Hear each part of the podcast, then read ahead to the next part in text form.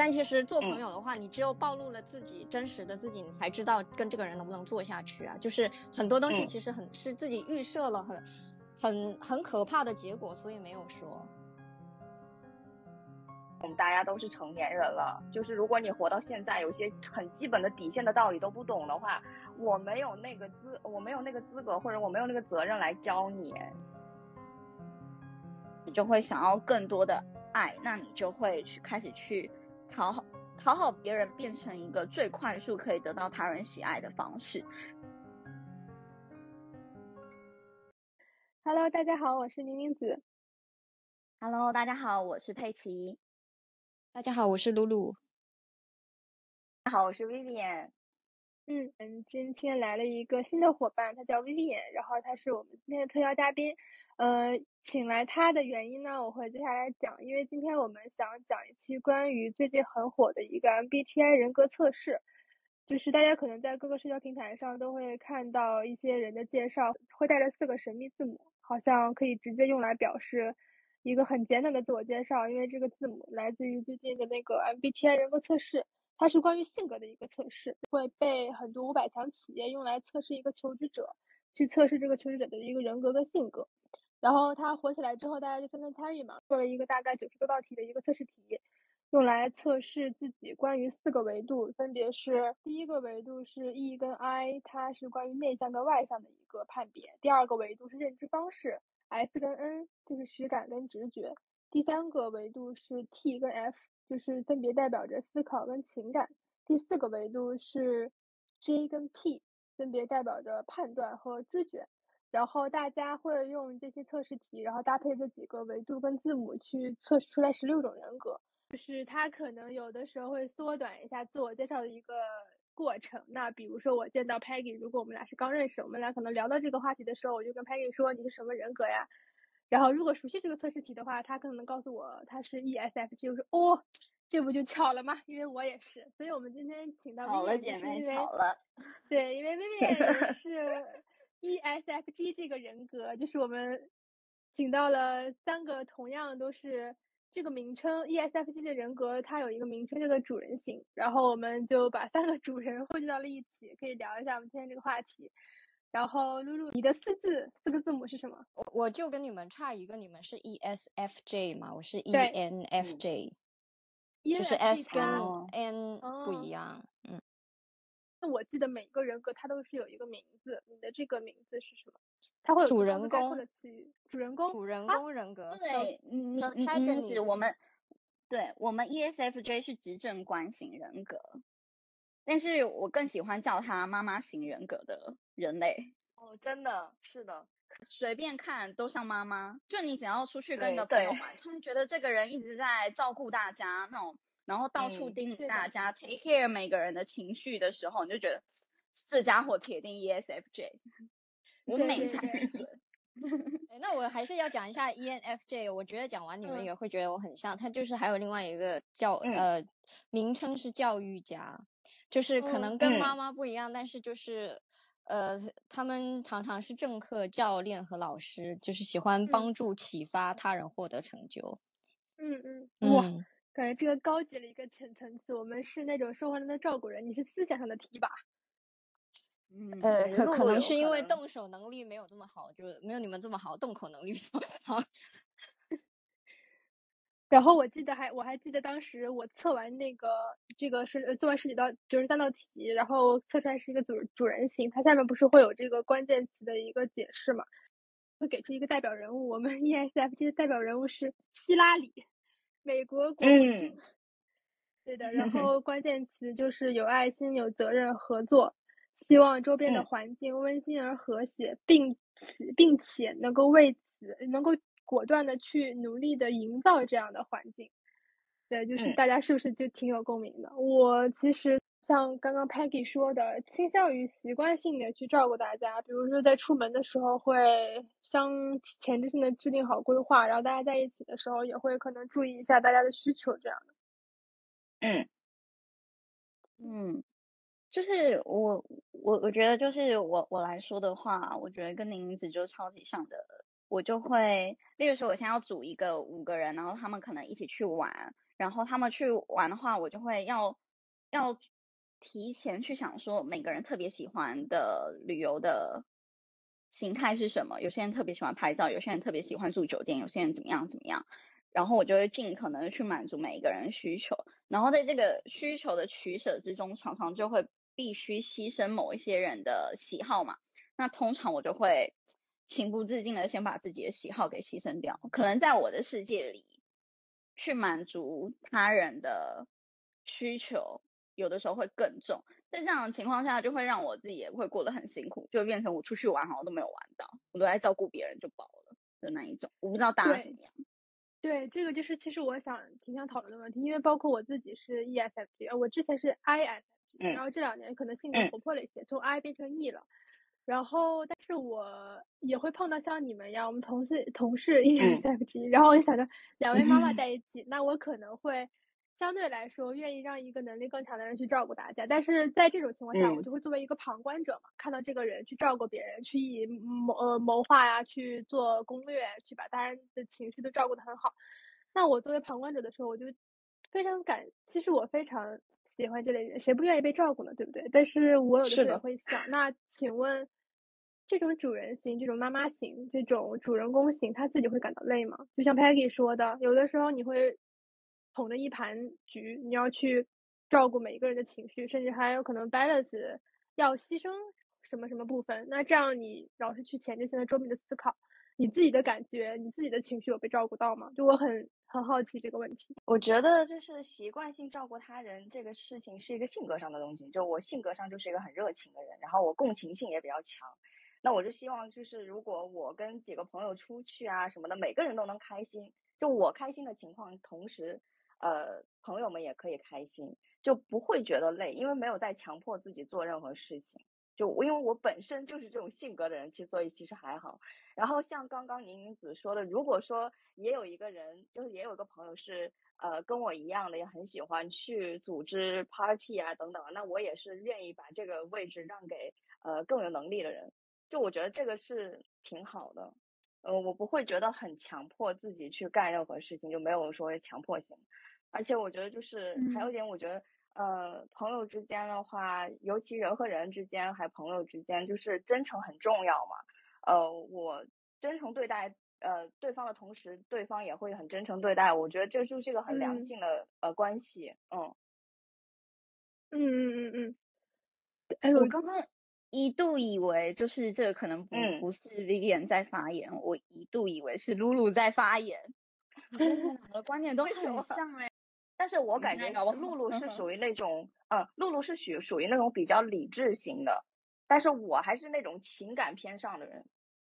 我自己是这么感觉。我想说一下这个区别，就是就是，当然你们行动力是比较强的，就是我可能也是一个很有呃同理心，还有很很能共情，而且很敏感的人，但是就是还是一个情绪跟行动分开的人，就是说，哦，对我看到这个。大家好像需要一个人去组织或者是干嘛的，我自己评估一下，这个我可能很累，我就不去做了。或者是，呃，我我可以分享一个事情，像我有一次跟宁宁子去呃看展，然后我拍照实在是真的很不好，然后然后当时我我觉得好像。嗯，也也没有，就是拍到宁宁子想要的照片。那我不知道其他的型会怎么做，但是对于我来说，我很想宁宁子开心，但是我不会真的去学一下怎么去拍照片，把这个照片拍拍出来，而是把它介绍给 Peggy，然后让他们 互相拍一些好看的照片，这个活就不用我去做了。嗯。所以其实就是，呃，我觉得我去解决方，就是我我会共情，但是我解决问题的方法不是不是自己去动手，就是想一下怎么样可以更高效的，对对对，去解决问题。嗯，就是对你的分析就是，比如这个趴可能不是我擅长，那我不自己硬上，但是我又帮你解决了问题，因为我给你引荐了另外一个朋友，他你们俩可能会就是在拍照方面一拍即合，因为都擅长而且都喜欢，就这就感觉高级了一层，不知道为什么。也没有，我现在在看知乎，他说我这个人格有个缺点，就是淡泊与功利，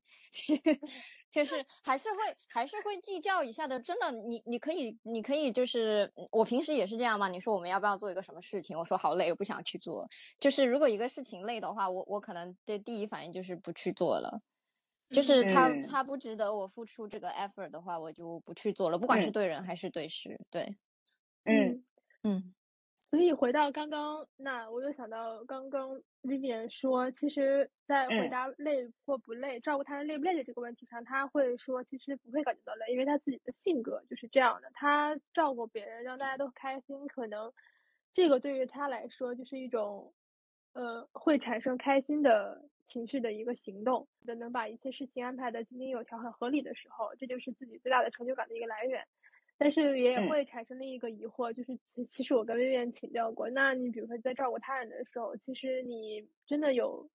认真的帮大家做计划，但是还是会有人不配合，没有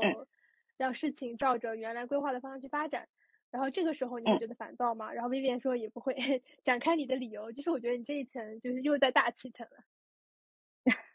我觉得就是照顾人这件事情，首先有两个。呃，第一个就是为什么我会跳出来照顾人？那一定可能是这个呃，我们这一群人里面可能没有另外一个人是一个领导者，可能是 organizer 的那种职位，那我只好跳出来去帮大家可能整理一下，假如说什么时候时间见面啊，什么带什么之类那种比较琐碎的事情。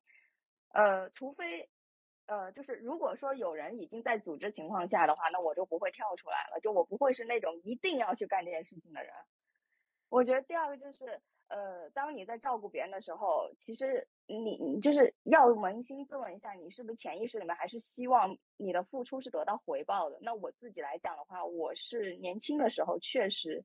是有这种想法的，所以说会迎来很多的失望吧，自己心里就是没有达到自己心里的预期。可是我后面就是。觉得想的清楚一点吧，就是你为别人付出的时候，其实不要有抱有太大的期望，就是你只是说性格上面比较热情，愿意去付出，呃，别人就是接不接受你的好，或者说呃怎么去反对你这个反应的话，我觉得是我是零期待的，就我只是想做件事情而已，就是如果你很感激的话更好，如果你不感激，其实我也没啥所谓，就就这样子。嗯 嗯嗯。是的，拍给你觉得呢？就是比如说，你很你在每次跟你的朋友聚会的时候，其实你把一切安排的井井有条，然后但是可能会有人没也没有去非常的配合或者怎么怎么样，就是你跟你会跟 Vivian 是一样的想法吗？就是他会把付出和回报分开，然后同时管理自己的期待，就不会对自己这些行动。交付出去之后会拿到什么样的结果？有一个什么特别过高的期待，因此他也不会感到失望。比如说，就比如说上次播客里我们举了一个例子，就比如说我安排的很好，我们四个聚会的时候给大家找了餐厅，定好了时间，然后发了群消息告诉大家什么什么时候要去。但是有人就会像像我们上次不是在讨论有人迟到啊，或者说嗯呃又灵气说啊你这个餐厅嗯怎么说呢我不太想去，他会打乱你原本的计划。那遇到这种事情的时候，你会？产生什么反应呢？我我觉得，如果他是事前用一种比较呃 open minded 想要跟我讨论我的行程的内容的话，我会觉得还蛮好的。就是至少我可以确保，就是我我的行程修改后的行程是更满足于大家的需求的。但是呢，如果说他是事前什么都没说，结果到餐厅给我乱批评了一通，我就会抓狂。我就觉得这家伙就是真是，就是在干嘛呢？我不太确定这个是不是因为我的那个呃。就是我的星座可能有点关系，我不知道是不是跟摩羯座有没有关系。摩羯座的听众可以在下面留言。就是我很讨厌我的行程被打乱，就是既定的行程被打乱。我也是，讨厌。如果他到那个时候，我也是，对吧？嗯，对。然后他就如果到那个餐厅的时候，他又给予我这样的值得一个反馈，然后甚至说出那我们现在不要吃这家餐厅的话，那第一个他就会触怒到我摩羯座的一个。一个底线就是我讨厌人家乱改我的行程，然后又会影响到我 ESFJ 的个性，我就会觉得怎么办？我没有满足大家的需求，我没有照顾好大家那种情绪压力，所以在这种情况下的话，我可能还是没有办法做到像 Vivian 一样处之泰然，我还是会，呃，可能就会尽量避免再跟这样子的人出去。如果他是一而三再再而三的去做这种事情，除非除非是。呃，例如说，我现在订了一间不是素食的餐厅，但他最近因为一些事情，他必须吃素，突然间要吃素，或是突然间人不舒服，所以他不能够吃呃，例如说我订是日式料理店，他不能吃生鱼片，所以我们马上改。这种话我觉得 OK。可是如果他只是只是突然间觉得啊不行，我今天突然想吃墨西哥餐厅哎，然后方圆百里我根本他妈找不到墨西哥餐厅的话，就让我非常焦虑。就是请大家停止你的行为好吗？嗯，就是如果你真的想吃墨西哥餐厅的话，忍着自己晚餐去吃。哦，我想补充一下，就是我们作为策划者的话，首先就是我觉得你你们两个应该都有共鸣吧。就我们不是说一定要控制，我说去哪里，大家都一定要听我们的。我只是说，呃，事前的话，我想定下来时间和到底去哪里，就大家 open 的讨论。因为我是那种我很有计划，我每天都会写 schedule，我很需要知道我们到底是十点还是十点半见，因为对我来说都很不一样。就到底在哪里，什么什么，我一定要提前一天都定好。但是到底去哪里或者怎么，我不是控制狂，就是我们大家一起讨论。刚刚对刚刚 Peggy 说的，如果说我们都出发了，然后那个人突然说我不要吃这个什么，我也会真的很抓狂。我觉得我不会表现出来，我就是下一次可能不会约他了。还有一个就是，呃，这个就是底线行为嘛，就是。这个就是另一方面的去证明了我们不是讨好型人格，就是我有我的底线的，我不能一直就是你老是这样，我也不迁就你。还有一点，那你会跟他说吗？你会跟他说还是就是默默？那还是讨好型人格，那你不是也不跟别人说出来啊？对啊。你知道为什么吗？你知道为我嗯一嗯。因为我觉得我不我我不会说跟任何人去吵起来，我的性格是这样的，我不知道你们会不会。不一定是吵，不一定是吵。我会 manage 一下他，我会告诉他，他做这个事情就是对别人的感影响，还有我的感受。他搞不好，你跟他说完之后，他是愿意就是下次配合你们的呀。是这样，第一次我不会说，第二次我会说，就是我还有一个底线，首先是你不能乱改我的 schedule。如果我们已经前一天说好了，你突然跟我说。不想去这个，我会很生，就会有点生气吧。还有一个就是迟到，我很注意时间，我不喜欢迟到的人。如果你有一两次的话，我真的也我会跟你说。然后如果你还不改，那我可能就减少跟你见面的机会。我不知道 Peggy 跟宁子有没有？有有有，是的。哦，但是我我这个真的是要投一大票。宁子，你说。有 有，我真的有迟到的朋友，就我上次还聊过，但是我性格会比较软一点，然后我会，嗯，因为我会评估，我会评估对方是谁。如果真的是我多年的好朋友的话，那我会忍。然后我可能，呃，之前没有找到过方式，就像露露刚刚说的那个方式，我甚至都没有找到过我如何表达我的愤怒，如何表达其实我真的会为他们的迟到而感到 upset 的这种方式。但是慢慢现在的现在就会学会去表达，所以其实。我刚刚之所以会先先前置性的去抛出，那我们作为一个妈妈型，在面对一些计划外的东西，我们会不会感到累的时候，就是因为这也是我一直以来想的困惑。我愿意去组织，愿意去把一些事情做好，但是我真的也像大家有说，我会我会遇到抓狂的时候。我觉得我我不需要任何人感激我，我不需要你感激我的安排跟组织，但是就是我没有办法避免的去产生那些焦躁的情绪。就比如说我订好了餐厅，你临前你又给我改期。是大家听不听，这确实是每个人的想法。但是有的时候我就会觉得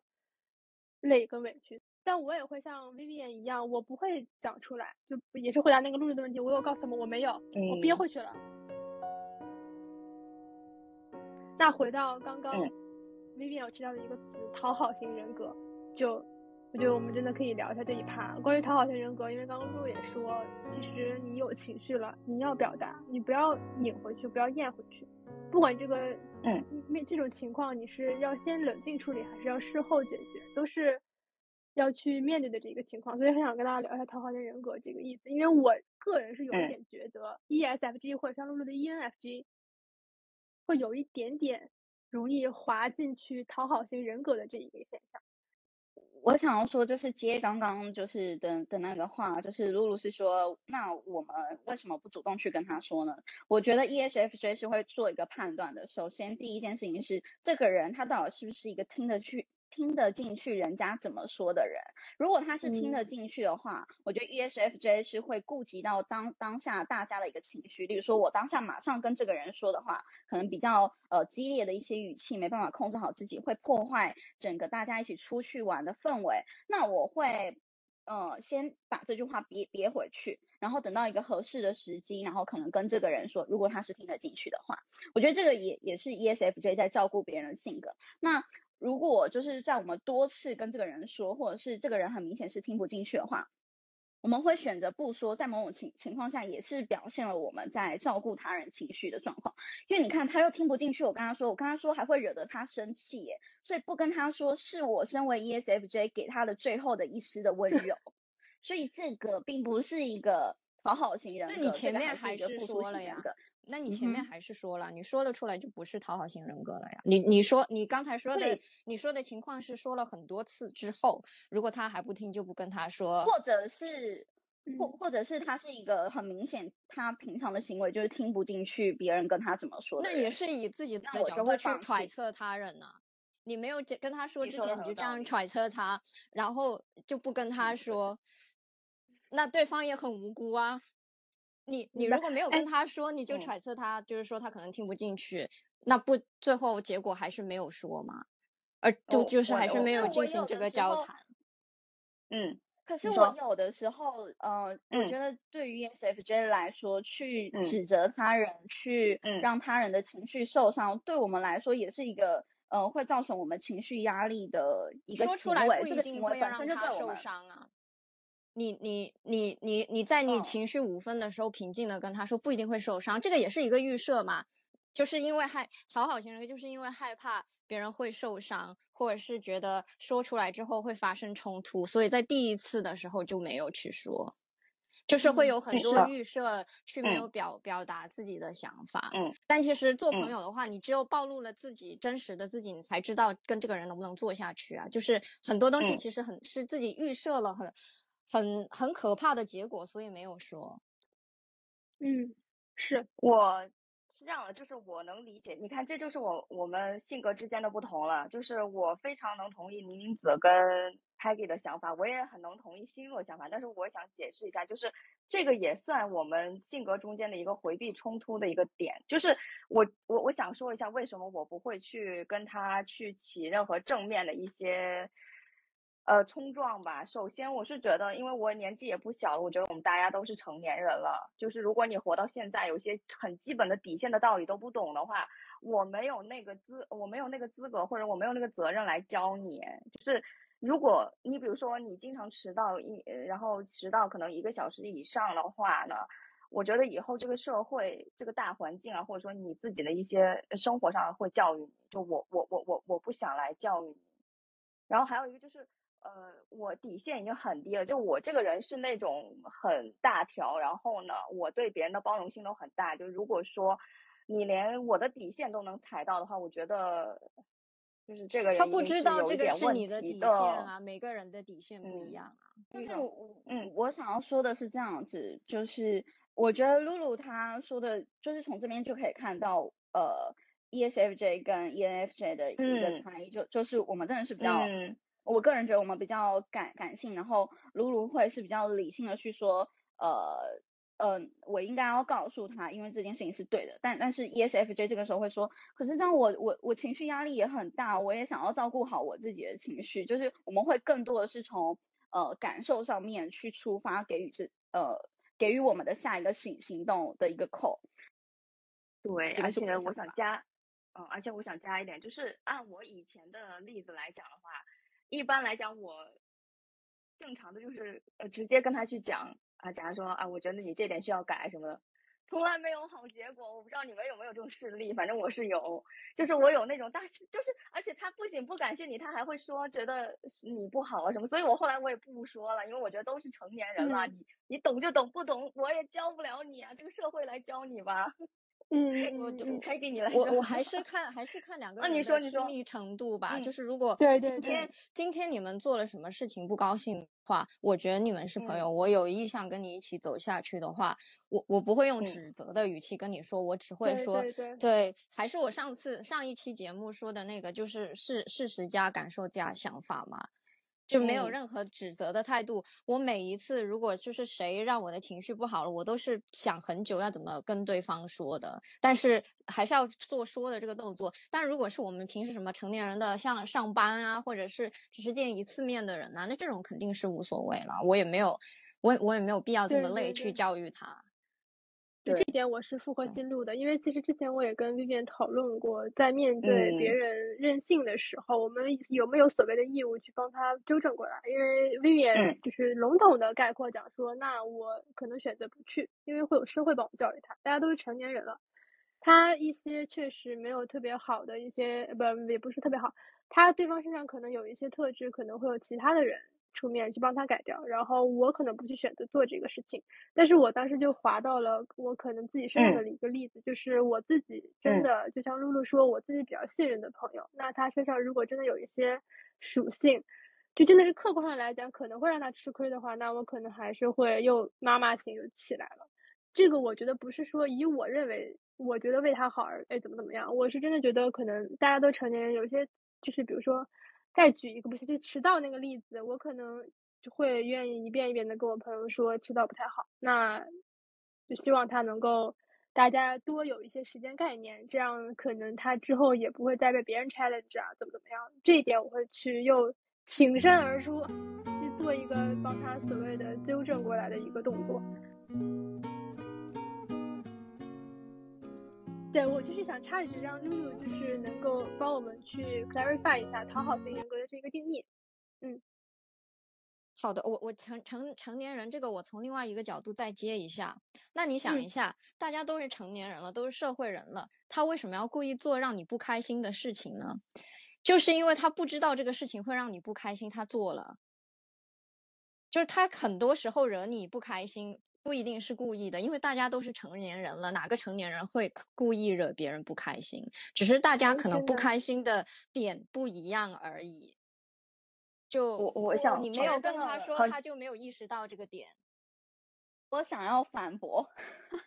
我真的觉得哦，就是在我反驳前，我真的很嗯，必须很开心，我们之间的距离可以这么近，这样才能够让就是我们的关系一定要很好，ESFJ 才可以这样子。发自内心，我想反驳持自己观点的时候，我就说出来。首先，我要反驳的点是，大对大家都是成年人了。如果呃你的这个也是一个比较理理想情况的成年人，应该是要做到就是尽可能去做正确的事情，不要随意的去惹其他人不开心。但是这个世界上是有坏人的啊，是有那些很自私自利的人呐，你不能否认有一些的。人的人人性，或是他的个性就是那样，他就是比较自我主义。比起就是让别人不舒服，他更 care 的是我爽不爽，我开不开心。那我不否认这种情况，但是在你没有跟他聊之前，你怎么知道他是不是故意的，还是说他就是这样的人呢？可是我我觉得也可以从很多其他地方去观观察。他如果在这还是你你认为的这方面的倾向的话。就当然，你你想不想做做这个呃对话是随便你，但是其实很多东西就是就是真的，你你跟他聊过，你才知道真实的他是怎么样的。很多时候是你认为他是这样子的。我想加一点，但是嗯，你说你说，呃，我想加一点，就是我们说的，我我不知道 Peggy，反正我说的那种底线型的，不是小事，就不是一个简简单单小事，是我觉得我跟他接触到现在，他的大方向都是有问题，那我肯定是。不会再去跟他讲了，你知道吗？不是说很简单，这种就直接拉黑了。呃，那我也不至于，就是我是不会跟他起，不会跟任何人起冲突，我只不过会就是你慢慢的就不会见到我，就约不到我了那种。对，因为有些人他是不是一件小事，不是小小的，比如说他今天迟到或者怎样，我就不理他了，这个我肯定会说嘛。我只是觉得有些人，比如说他是。整个大方向都有问题，比如说他有可能会很自私啊，他只在乎他自己啦，他没有在意别人感受，就这种比较大的方向，他是不会变的，因为这是他的性格。第二就是说我没有这个责任去来教他，就是这种大的方向，我觉得我说的不是小事。那在这种情况下的话，我不会跟他起任何冲突，我也不会教他，我可能就是不跟他玩了这样子。嗯，我理解了，我理解了。你回答了我刚刚那个问题，因为我们俩讨论的是两个 case，一个是那种其实是，啊，就是直言来说可以抛弃的人，但是另外一个就是面对一个老的朋友，那我真的还是愿意去跟他一起去磨合，就用磨合这个词来讲的话，是的。新路刚刚说的一点很对的是，还是要多沟通。这一点我确实是没有，最近好像有忽略这一点。就是我其实想分享一个故事，你讲完之后，你说，就是我想分享一个故事，是是我真的有误解了我一个小学同学。记得疫情刚开始的时候，我不是在群里面，就是有在有在抱怨说，就是有些人就是在上海，他就在那边就是看热闹的心情来问我很多问题，我觉得很不爽。然后这个事情，这个事情是我一个小学同学，但是他现在人在美国。他在疫情之后就问我很多问题，我就觉得很不爽。然后我当时也是这样想他的，然后我还在群里面跟跟你们跟你们那个抱怨了，而且我还屏蔽了他朋友圈，我不想让他看到我任何疫情的状态。然后有一天他又来问我问题了，然后我很坦诚的跟他说：“我可以跟你说实话吗？我就说疫情以来你一直问我这么多问题，我其实是没有精力去回答你的，我很累。然后呃，然后。”然后我说，我不是说你问问题不行，但是我现在的处境真的非常的差，就是我没有精力去回答你这么多问题。然后我跟他说了自己的感受，然后他马上就跟我说，他说啊，我没有这个意思，其实我就是想说，想我是跟你站边的，就是我没有说我不在上海，我就觉得你们活该，或者是看热闹的心情。因为我我很坦诚跟他说，你给我一种就是看热闹的感觉。然后他说我完全没有这样的感觉，我是跟你们站一边的，就是我也很想帮助你。而且就是聊到最后，我才发现，就是因为这个男生太直男了，所以他没有，他不懂用他自己的方式去关心我，或者是问候我。所以其实这个事情真的是让我改观很多，因为因为从他的各种各种行为来看，我都觉得这个人超级烦，就是问一堆问题，然后一句关心都没有。嗯嗯嗯，明白明白，我能理解这种感受。那就是我非常认同露露刚刚这个例子，因为我也想到了一个例子，就可能有的时候我们会出于顾全大局的角度，或者是出于照顾对方的情绪，偶尔自己的情绪的角度，然后可能就回避当场去沟通，或者回避着回避着就不沟通了，这事就就过去了。但是我也是想到一个例子，就是说，因为我有的时候害怕把这个事情当面提出来，然后会产生什么什么冲突，然后我就宁愿选择让自己这个事情忘记。就是有一次，我非常的因为跟一个朋友的讨论而生气，因为那个问题我们讨论的是一个问题，它只有 A 跟 B 两个相反的答案，我就以为他是完全站我的对立面，然后，呃，这不是说不行，只是当时他的状态跟表达让我非常的难过，然后后来我就把这个难过深深的咽下去了，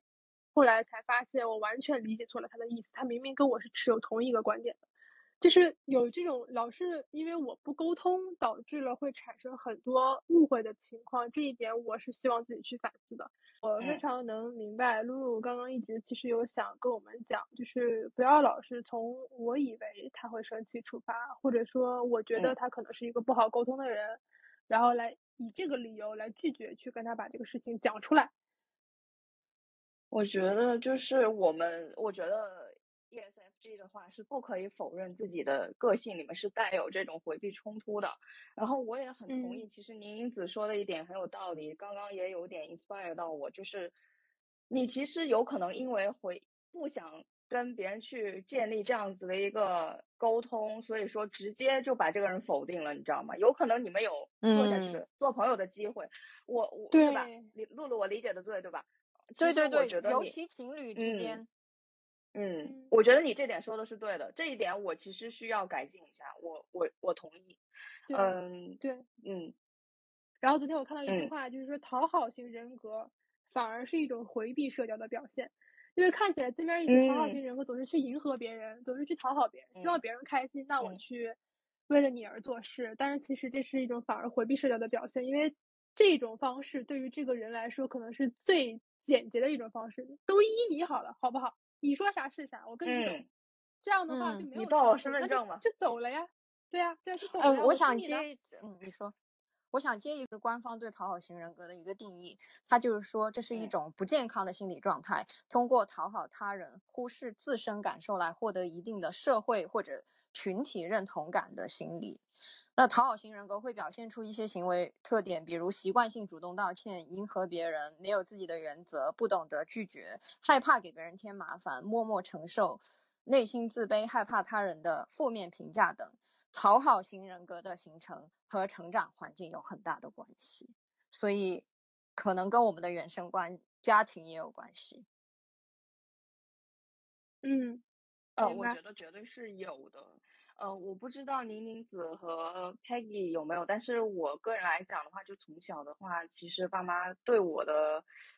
就是可能照顾来讲，照顾是有可能精神上照顾没有很多，然后从小他们两个都很忙，所以说我基本上就是自己过，尤其是初高中开始，我就是住校，然后自己一个人生活，然后一直到大学出国，我也是一直都一个人。那么这一点的优点是我会很独立，就是我完全知道自己要什么，很有原则。可是另一方面就是我很缺爱，我很需要别人的认可，我很需要别人的关注，然后我很害怕别人的负面评价。我觉得这些一定是有的。然后再延伸一个，我嗯，就是包括来讲，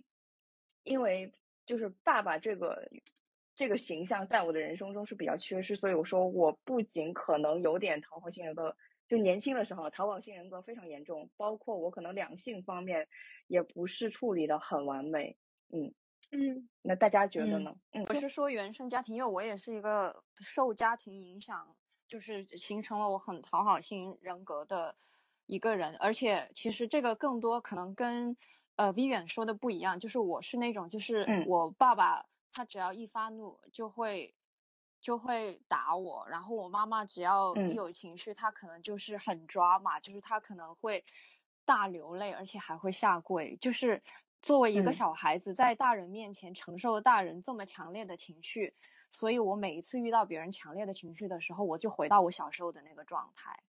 我就觉得就是我是一个非常弱小的，在他们面前没有任何话语权的一个小朋友。每次啊，就包括什么男朋友发脾气，或者是其他人有情绪，只要他们表露了这种，我都我都觉得我变我变得非常的渺小，所以导致因为害怕就是承担别人的这些情绪，我也会回避冲突。嗯，但是但是即使是原生家庭造成的，你后天其实是可以改变的，因为我后面其实。其实对跟我的爸妈做了很多这种确认性的对话，因为可能可能我只是我认为他们就只要表露了情绪，我就没在这个事情上面没有办法表露自己的情绪的。但是其实从去年开始一直到现在，我把很多以前的事情挖出来，然后告诉他们我对他们对我做做过的这些事情的一个感受，而且我我告诉他们就是对我的伤害其实有多大，就他们也会道歉，而且也会觉得。也也会意识到，其实自己没有这个意图是要伤害我的，就是这种这种沟通做多了以后，你的讨好型人格就会慢慢开始变化了。因为因为你沟通越多，你就会发现，呃，所有的这些东西都是你以为的，其实它不一定是现实。嗯，我是能想到家庭这一块的话，我是我是为什么就是。其实，首先，如果你能变成一个 ESFJ，呃，像妈妈一样照顾到别人的情绪，但是前提是不是你能看得出别人的情绪？我能具备这种能力，就是因为我来来自于我小时候的成长成长经历。就我妈，她是一个非常严格的人。我很小的时候，哪怕我只是一个四五六七岁的小朋友，其实可能都没有什么特别好的一个 social 的一个理由，还是个小孩子，但是我就已经很会读眼色了，因为我妈把我管得很严。我们去他，我去他朋友家玩的时候，我一定是那个最乖巧的小朋友，乖乖坐在角落里，我都不跑不跳，也不会去随便拿人家的东西，也不会说，哎呀，因为我饿了，可不可以吃这个？我很少，因为我妈提前会跟我讲好，就是说你到别人家你要乖一点，你要懂得礼貌，然后或者是大家家庭聚会，大人带着小朋友，我也是在桌上最乖巧的一个，我不会去跟别的小朋友抢东西，然后因为我就已经知道什么样。的事情是会让我妈开心，会让我妈觉得怎么讲有面子，或者说让她觉得她把闺女教育的很好。然后包括去别人家做客也是，我也是很很会读眼色，什么东西要做，什么东西不要做。就这种从小被培养出来的一个点，就会让我变得一个所谓的世俗上很很很懂事的人。我知道嗯要怎么样和什么情况下去看别人的眼色跟情绪，那我看得出来了。我要是想照顾你的话，那我就做，我就去做了呀。所以这个就是我原生家庭对我的影响，因为我妈很希望我是一个非常就懂事的一个孩子，所以我也就去做了一个懂事的孩子，导致了我现在可能会长大以后也是会惯性的愿意去配合别人做事情，愿意去 OK，那你觉得舒服，那我就如果真的也我也是有底线的，好吧，就是就是不抱不不踩我的底线的话，我都配合你，就是你你就跟着依着你就好了，就没关系啊，我也没有太大的一个不可以，对，就这样。嗯，我我跟你说，我的结果是跟你一样，就是我也是特别会看颜色，嗯，我也是那种，就是跟你一模一样，干脆报我身份证号码，但是。呃，我的原因不是因为原生家庭，就是我爸妈来讲的话，对我要求不严格，他们就放养我的。但是我，嗯，更多的原因是因为我很希望别人喜欢我。这个尤其是我初高中还有大学的时候非常明显，就我现在好很多了。我以前真的是我希望所有人都喜欢我，这个就是我做事的点，就是我承认，你知道吗？然后我很不，呃，我很害怕别人对我有负面评价。我希望我能满足所有人，我确实是有。嗯，是的，是的，对的。是也很害怕被批评吗？就是我刚刚又读了我们 E S 的报告，就是说希望自己和自己所自，希望自己和自己的所为能够受到他人的认可和赏识。嗯，但是我是希望别人批评我，就假如说如果我有哪一点做的不好，我是希望别人告诉我。因为我觉得在复盘当中的话，我们是可以变成更好、更好的人，这样子。嗯，这是不是有点完美？我不知道你们两个有没有完美主义？有一点，有一点。Vivian 就是刚刚讲那段话，我整个鸡皮疙瘩就起来了。我想说，靠，这个人就是我。我没有身份证号，你可以帮我报一下我台胞证号吗？我靠，就是，就是。我确实是会蛮希望别人可以在，尤其是在我年纪越小的时候去批评我越好，因为这样就代表说我越有时间去改变，然后成为更好的人，这样就可以让我以后不会有机会接到别人对我的批评。就我的出发点是这个，然后我也想讲一下，就是呃，就是刚刚大家都都有说，小时候其实我们是会去看颜颜色，然后去呃。成为那个父母眼中的乖小孩嘛？其实这边是有另外一个观点的，是因为，嗯，小孩子呢在家庭里面，他其实是属于弱势团体的。首先，他没有经济能力，他没有生存能力，所以这个其实是一种生存的本能。所以你会去看父母那些有能力提供保障你生生存环境的人的颜颜色的，因为这个是你活下去的一种方式。也很有可能，我我不我不确定，我也没有做过读过相关的研究，我只是根据这个逻辑来看，ESFJ 可能在这样子一个过程中把这个个性保留了下来，刻进了骨子里，所以我们就是等到嗯，就是长大成人的这这一段的过程中，可能太会去看别人的颜色，努力的去得到别人的喜欢，这个其实也是我们的一种生存活下来的方式。对，嗯嗯嗯，然后像就是我我我我小时候就是可能跟大家不太一样的地方是，呃，我家是有很多兄弟姐妹的嘛，所以就像我们在呃应该是前几期的时候有聊过那个三胎的话题的时候，我就说过，呃，大家在小的时候，尤其这种多孩家庭的话，你确实是需要去争资源的，你也会呃想要去征求父母的爱，但是父母就。就就只有一个，所以呃，你要去瓜分父母的爱，嗯，如果你家有四个人，那你们大概每个人可能就只能得到四分之一专属的爱的话，那你其实是比起其他家家庭你是少了四分之三的嘛，你就会想要更多的爱，那你就会去开始去讨好讨好别人，变成一个最快速可以得到他人喜爱的方式。所以这个可能，嗯嗯，我在自我的这个呃 reflection 的话，我我我自己有在想说，是不是这个原因让我会很积极的想要拿到他人对我的喜欢，嗯嗯嗯。不过我觉得，嗯，大家如果是在呃比较年纪比较小的时候，呃开始有这样子的行为，也就是所谓的讨好型人格的话，当你经历过非常多呃情绪。然后还有，嗯，那种自卑这种比较负面情绪的包扎下，呃，你可能会慢慢的学会怎么跟自己相处，进而变成一个摆脱讨好型人格，成为一个付出型人格的人。我的这个转捩点其实是出现在我在某一天的时候，突然间有一个朋友醍醐灌顶的告诉我说：“你到底为什么要把自己弄得这么累？你跟别人出去玩，然后你跟别人相处，你根本一点都不开心。然后你你觉得，如果他们是真的朋友？”那他们发现你跟他出去玩的时候，你其实过一点都不开心，你甚至回来的时候就累到不行，然后还情绪，嗯，整个都是被负面情绪操控，因为你把你所有的能量都丢给了别人，你把你所有好的能量都传递给了别人的时候，你其实是会整个心被掏空，然后呃，反而还被负面情绪填满的时候，他说：“我相信真的是你的好朋友的话。”其实并不希望你这样，所以我当下就觉得，哦，对，那如果是这样子的话，我我其实根本没有学会怎么跟自己的这种付出型人格相处，我我把自己的付出型人格变成了讨好型人格，那我应该要做一些改变，我应该要，其实这个这个这个也是有点 ESFJ 的情绪在里面，就是性格在里面，就是我就会觉得，呃，我今天要让自己从讨好型变成付出型，就是。不止我可以让大家都过得很好，我的内心也是丰盈，而且可以持续对大家很好，这样反而就是对这个社会、对我的朋友们更好了，因为我可以持续更长的一段时间对提供给他们一些正正面的能量。嗯，因为你。自己的这个是我的转捩点。对，对我。就我们可以聊到这一趴，就聊到自己的一个转变，就是我也是想谈一下我近两年的变化，我真的切切实实连自己都察觉到自己是有变化的。就回到刚刚露露一直在其实有想想给出一个我们建议的一个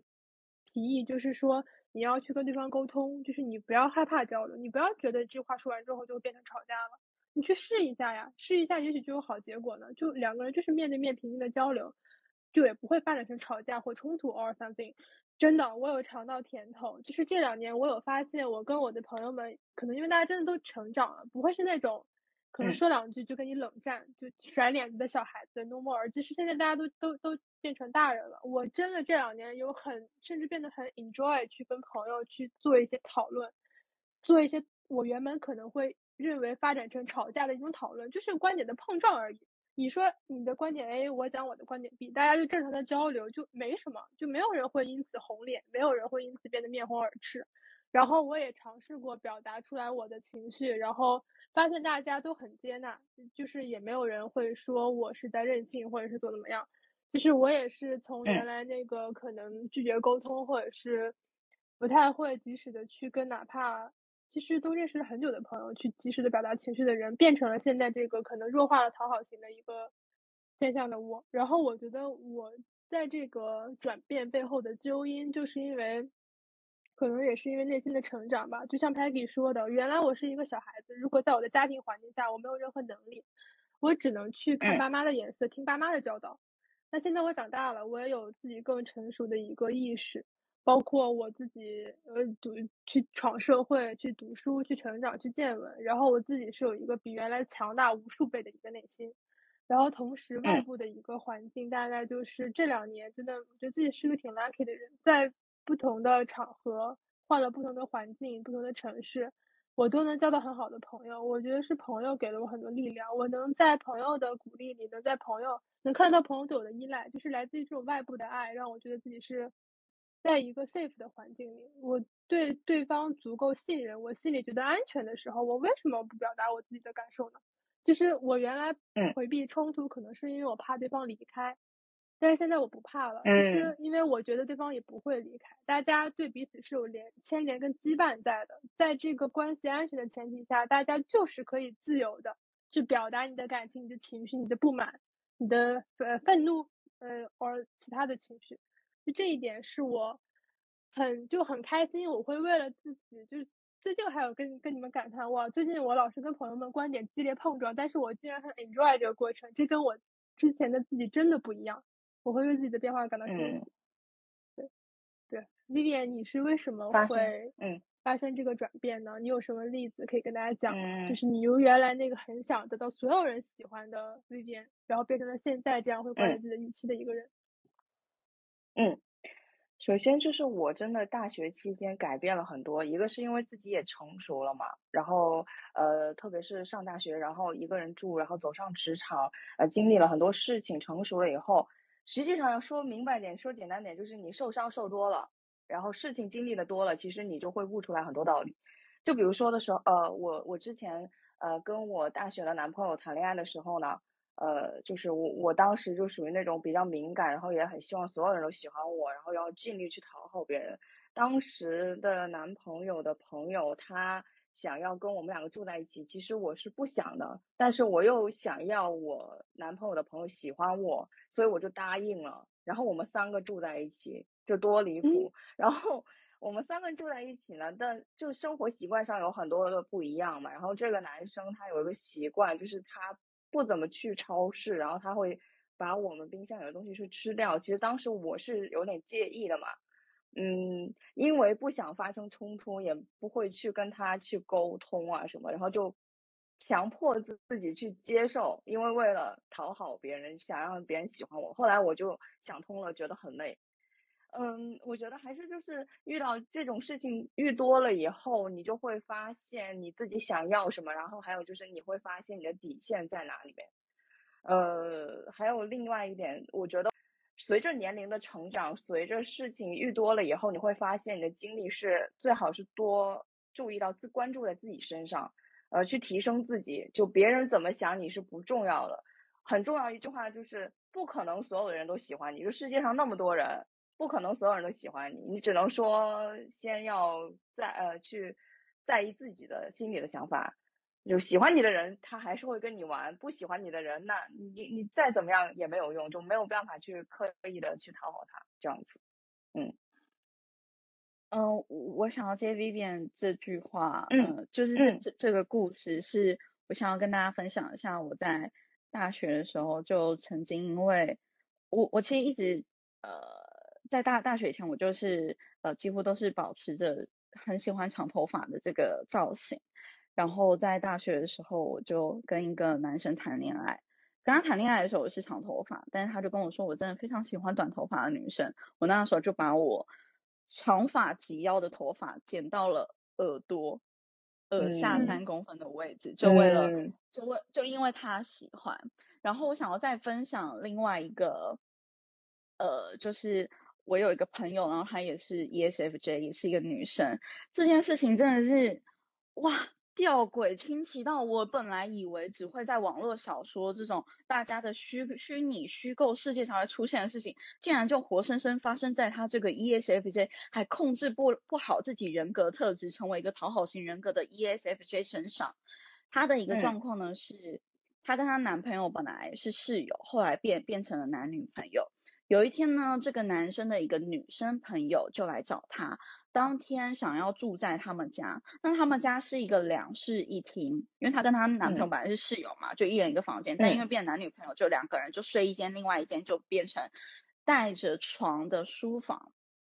嗯，这种情况下，如果这个女生要住一天的话，请问一下，房间的分配是怎么分配呢？可能会有两种，对不对？第一种就就是她还是跟她男朋友睡。然后她男朋友的这个女生朋友呢，就去睡那个书房，或是或是他们房房间互换也可以，但是就是这样子分开睡。又或者是这个女两个女生一起睡，然后男生去睡另外一个房间，对吧？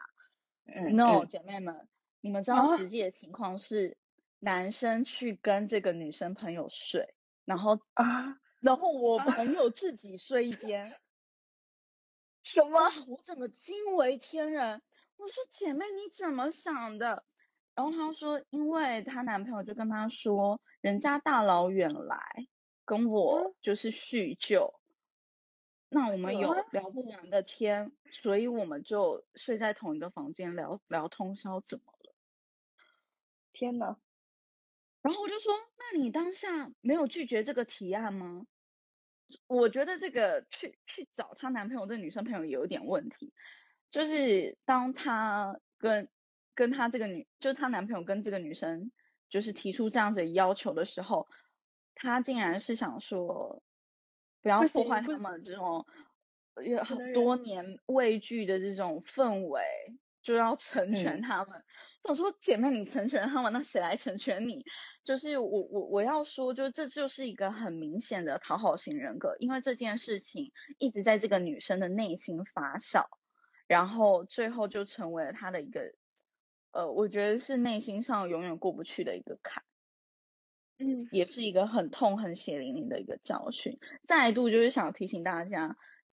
我觉得我的建议是给这些拥有讨好型人格的人，无论你是不是 ESFJ，就就是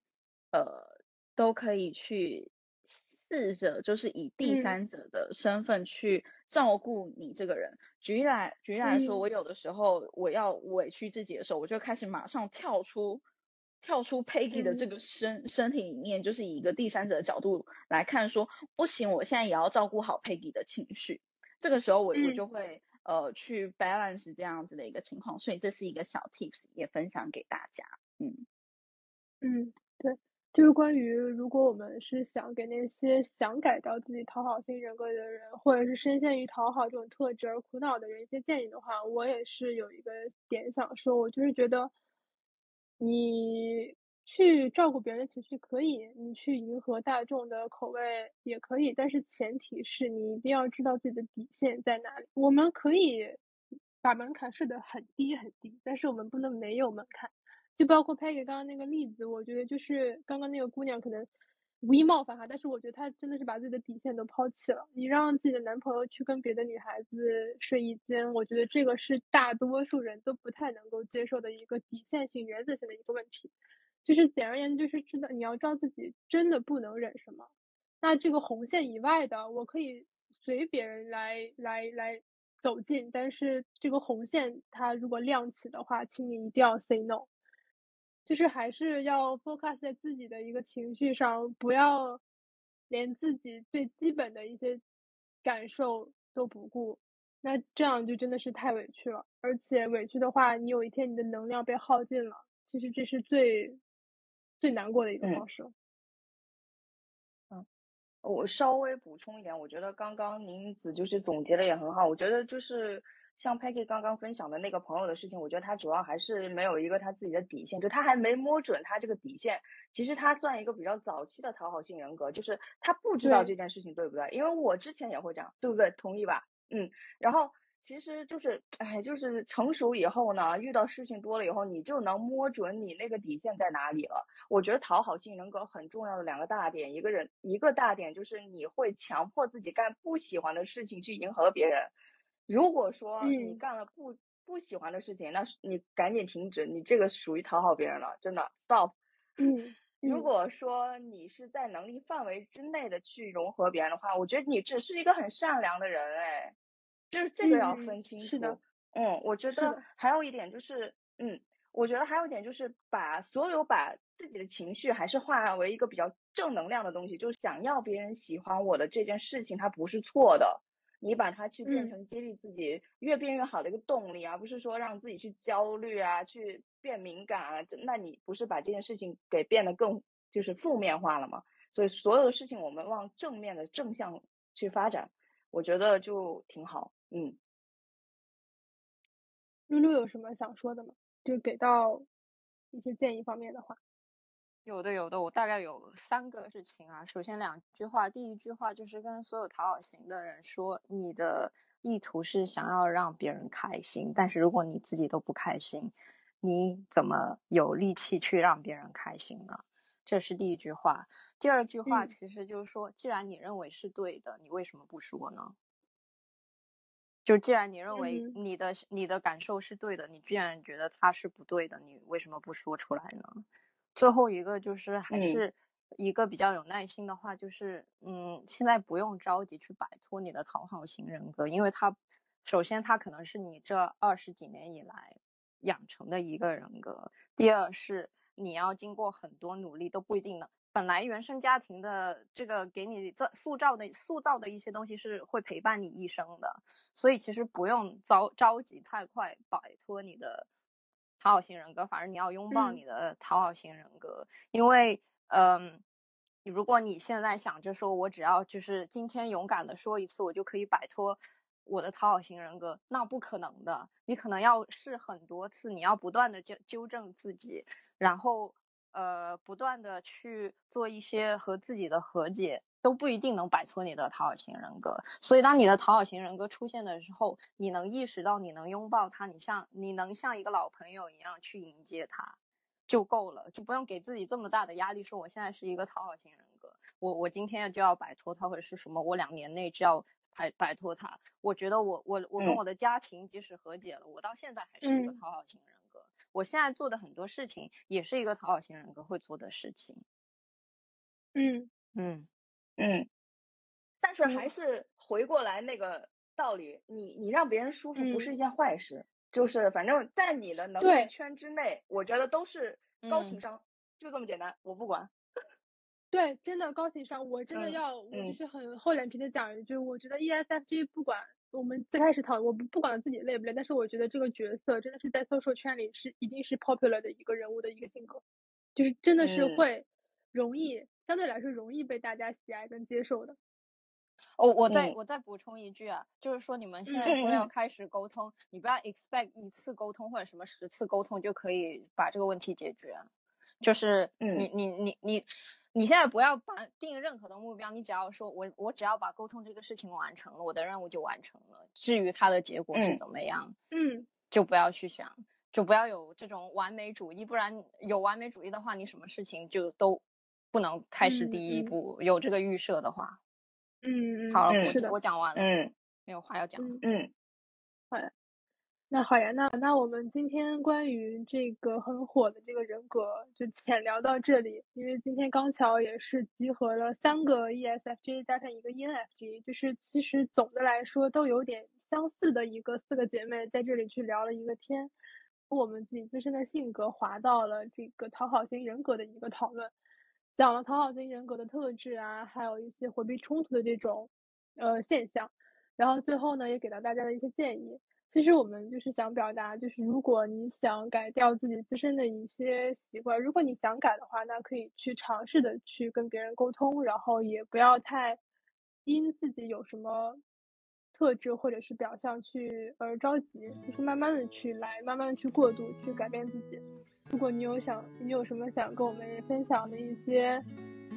呃，信息呢？欢迎在评论区跟我们一起交流，我们可以一起去沟通一下这十六人格，也可以去沟通一下你对讨好型人格的一个看法和建议，可以给到听众们。嗯，谢谢大家，那我们今天就聊到这里，拜拜，